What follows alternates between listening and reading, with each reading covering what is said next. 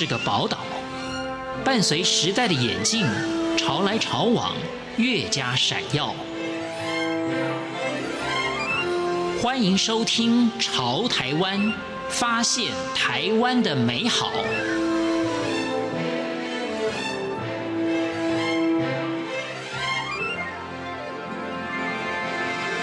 欢迎收听今天的《潮台湾》，我是徐凡。呼麦是蒙古族的非物质文化遗产。其实，在台湾也有许多的原住民的唱法也类似。因此，在今天节目当中，我们邀访了旅游作家尤文翰，他走访了蒙古。他是一个台湾人，但是去那边学的呼麦，用不同的角度跟听觉去感受。然而，呼麦曾经在内蒙古草原流传了数百年之后，在百余年前失传了，而在蒙古国却一直保留下来。因此，在今天节目当中，跟着文瀚走一趟。这个呼麦是。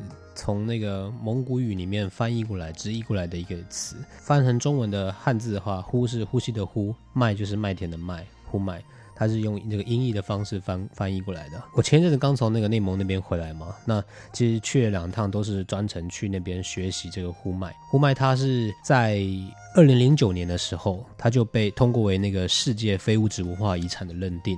所以它现在是一项世界级的非物质文化遗产。它是属于蒙古地区，甚至一直到了西边的阿尔泰地区的蒙古民族、泛蒙古民族他们的一种传统的演唱技法，称为一种喉音唱法。那它最主要的表现特征是一个人他同时能够唱出两个声部的声音，一个低音，一个高音，甚至还有一个更高的一个泛音。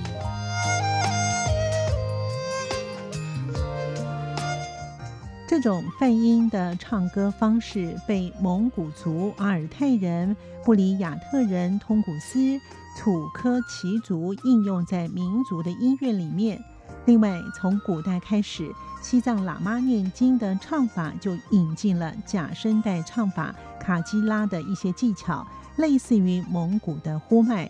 尤文汉说：“人们在跟大自然相处的这过程当中，人会去模仿自然的声音。”比如说，他们在放牛牧羊的时候，就会学习这个羊的叫声，然后在大自然的这个环境底下，他会去模仿水流的声音，甚至模仿风，然后刮过石头产生的这种鸣嘶鸣的声音。这是一种比较主流的说法，认为呼麦就是人从大自然的声音当中学习，可能一直到了比较近代。的一些学者专家的研究，他认为说，呼麦这可能是在原始游牧民族他们这种萨满信仰底下一种人神界沟通的一个媒介。这个萨满他可能在每一个部落当中，他会有一个萨满的存在，他是连接人跟自然万物之间的一个中介者，透过这个呼麦这种发声的这种形式，然后来沟通呃人间与天界之间的这个联系。关于呼麦起源的一个说法。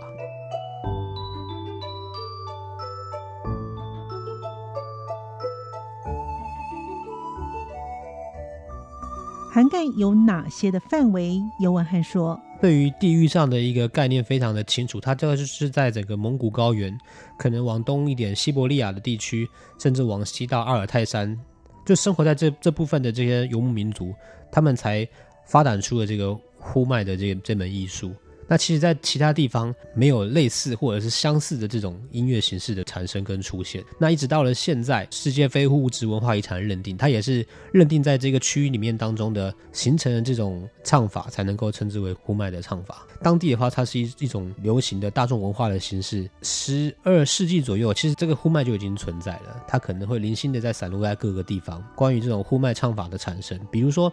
现在表现最大不同的，在国际上比较不同的两种呼麦，就是分为蒙古呼麦跟图瓦呼麦。他们因为演唱技法的不同，呈现出来也有一些些微的差异。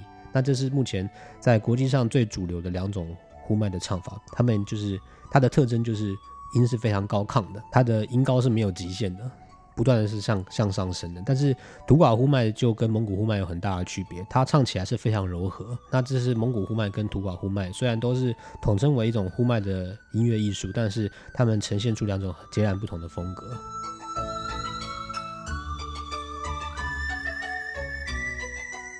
保留了这种传统的土瓦它是怎么样一个国家？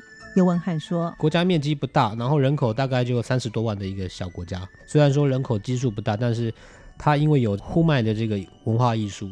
所以，它透过这门艺术，在国际上也是有一定的知名度。其实，从零九年，就差不多距今十年以前，通过世界文化遗产认定之后，有越来越多的人就是开始展开学习呼麦的这个过程。近几年，歌唱比赛有一些乐队，有一些乐团，他们会用融入民族音乐的方式，甚至它本身就是蒙古族，融入到了流行文化当中。所以，有越来越多的人会开始。想要学习这个呼麦，甚至是去欣赏这个呼麦音乐，非常难。因为其实像我从台湾就是千里迢迢跑到内蒙古，跑到呼和呼和浩特那边，它是有一个专门的呼麦学校。我那个呼麦学校，它其实就是从一个蒙古国最有名的呼麦到呼麦大师叫奥都苏龙，然后他毕生都在推广这个呼麦的这些工作。从离开蒙古国以后，然后走向国际的第一个站点。体制之下的话，其实在内蒙古艺术大学。他们就有设有音乐的专业，里面就有呼麦。像在台湾的话，可能没有这个东西，在大学院里面不会有一个有一个系所，它是在专门教教授呼麦这个这门技艺。但是在内蒙古地区，因为这是一个非常值得保存的一一个文化记忆嘛，所以在他们大学院里面就会有这个呼麦专业。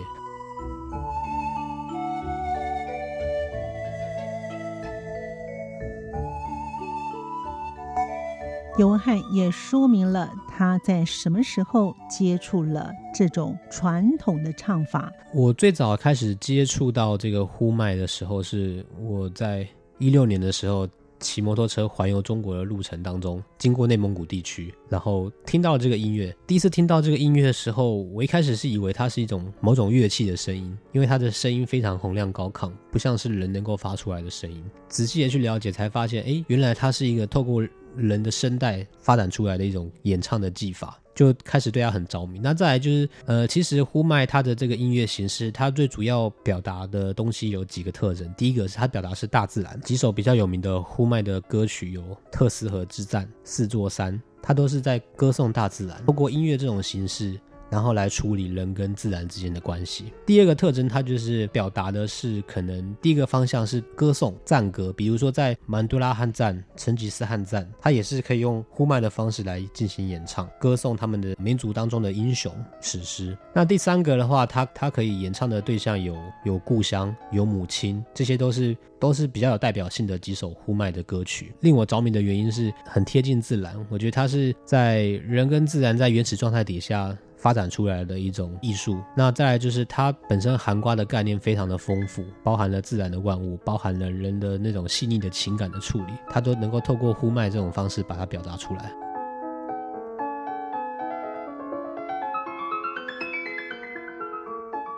尤文汉也描述了呼麦的唱法。我专注在于他没有歌词演唱的时候，其实你可以感受到他可能想要表达的对象。他虽然只是一个基本的旋律，但是你可以听出来他这个旋律当中想要表达的是怎么样的一个情感，比如说是思念的情感，或者是他一种悲伤，甚至是一种喜悦。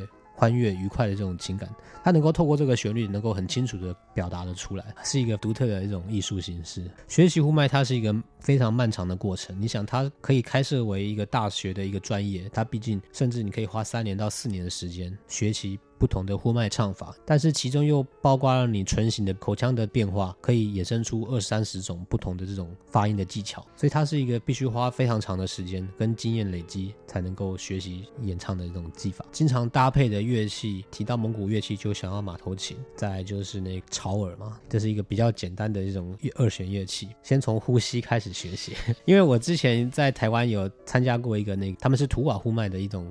工作坊，那个老师他用一个很好的比喻，唱呼麦就是认识自己的身体，很明确的感受到你的呼吸。它最重要的是气息的运用，然后再来就是你感受到你身体的每个肌肉的发力的部位的不同。所以我们在那边上课的时候，一开始就是先从呼吸开始学习，后来才渐渐的学习发声。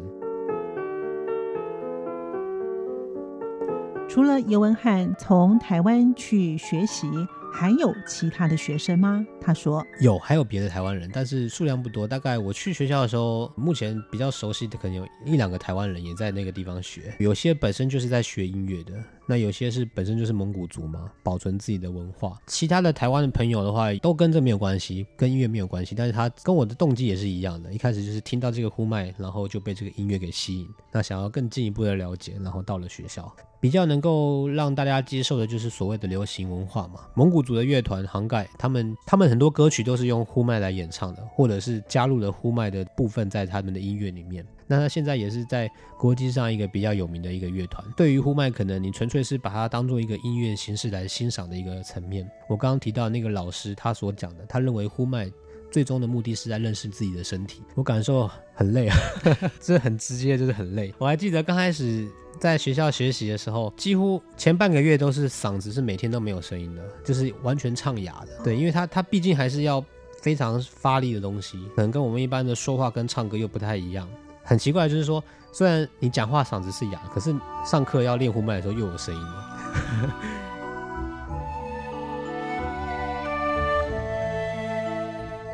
在台湾也有学呼麦的艺术体验营。而在那边学习的学生到底要学习多久呢？尤文汉说，时间长的可能有五六年的，他可能练习一个技巧都要花一段时间，几个月的时间才能够掌握，所以有花五六年时间在那边一直学习的。当然也有像我这样比较短期，可能每一每一趟过去都是一两个月的时间。它这个东西也其实也代表了一定程度的蒙古文化、游牧文化的一种内涵。有，其实他这个歌能够表达的东西还蛮多的。不过我觉得，就我了解，我发现蒙古音乐，他们毕竟是一个游牧民族嘛，他们的这种所谓的这种情感，某一方面来说是非常含蓄，但是你从另外角度来理解，又是很奔放的。怎么说呢？含蓄的部分，他我发现蒙古的音乐很少表达人跟人之间的爱情。我自己的理解是，我觉得他们这种爱情观，他们这种爱。的这种关系是含括在整个大自然当中，这种大爱底下，他的歌很多在描写对自然的这种感情，对河流的赞叹，对森林的这种赞美，个人的爱融入到了这个大爱的里面。我有时候会做一个比喻，自己理解的这个蒙古的歌曲，十条歌曲里面有七七七条八条是在赞颂大自然，但是只有极少部分是在歌颂人跟人之间的感情。那这些感情可能又是自己的母亲、自己的父亲，甚至是自己家里面刚。诞生的这种小羔羊，都是这种非常大爱的东西。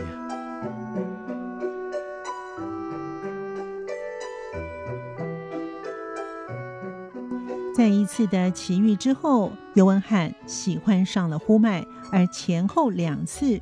到了蒙古去学习，一次在夏天，一次在冬天，发生了许多有趣的事。他说：“我夏天的时候去过一次，然后最近一次是就是去年的冬天，哎，特别冷，因为冬天的内蒙古那边蒙古高原嘛，寒气候就非常的寒冷，都零下三十几度。其实还有一个蛮好玩的事情，就是南方来的孩子不晓得北方的冬天是怎么样的，然后我就。”洗衣服，洗衣服，后来就想说，哎，其实虽然说零下三十几度，可是它是有一点阳光的。然后我就把衣服洗完就拿晒在阳台，结果一个晚上忘记收，隔天早上去看的时候，全部都结成冰。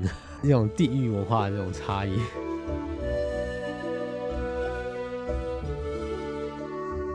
在零下三十几度的学校没有暖气，而尤文汉在那边待了一个多月，而这段期间。他也有一些不同的感受。他说：“我们那个学校因为条件比较一般嘛，所以有时候要洗澡，要得走到外面的澡堂去洗。那洗完澡之后，捧着那个脸盆，然后其实走回到学校大概就是五六分钟的路程。但是五六分钟的路程走回学校，我那个毛巾沾了水的毛巾就已经结冰了。室内正常的时候是有。”但是我刚好赶上了不正常的，就是那个暖气坏掉了，所以就除了自己上课练习的时间，都是裹在被子里面，蛮冷的那个地方。文化这种东西，最主要还是维系在于人。当人没有继续传承的话，很多的文化都会慢慢的消失了。图瓦民族至今仍然保有自己的语言跟文化，尽管艺术方面的发展并不突出，但是对于声音有着敏锐的感触。因此，图瓦人富有浪漫的情感，就是源自于对大自然的热爱与崇敬。他们相信，有生活在其中的现实世界，就有另外一个神灵存在的精神世界。节目最后，尤文汉为我们清唱他所学的呼麦。我们下次见。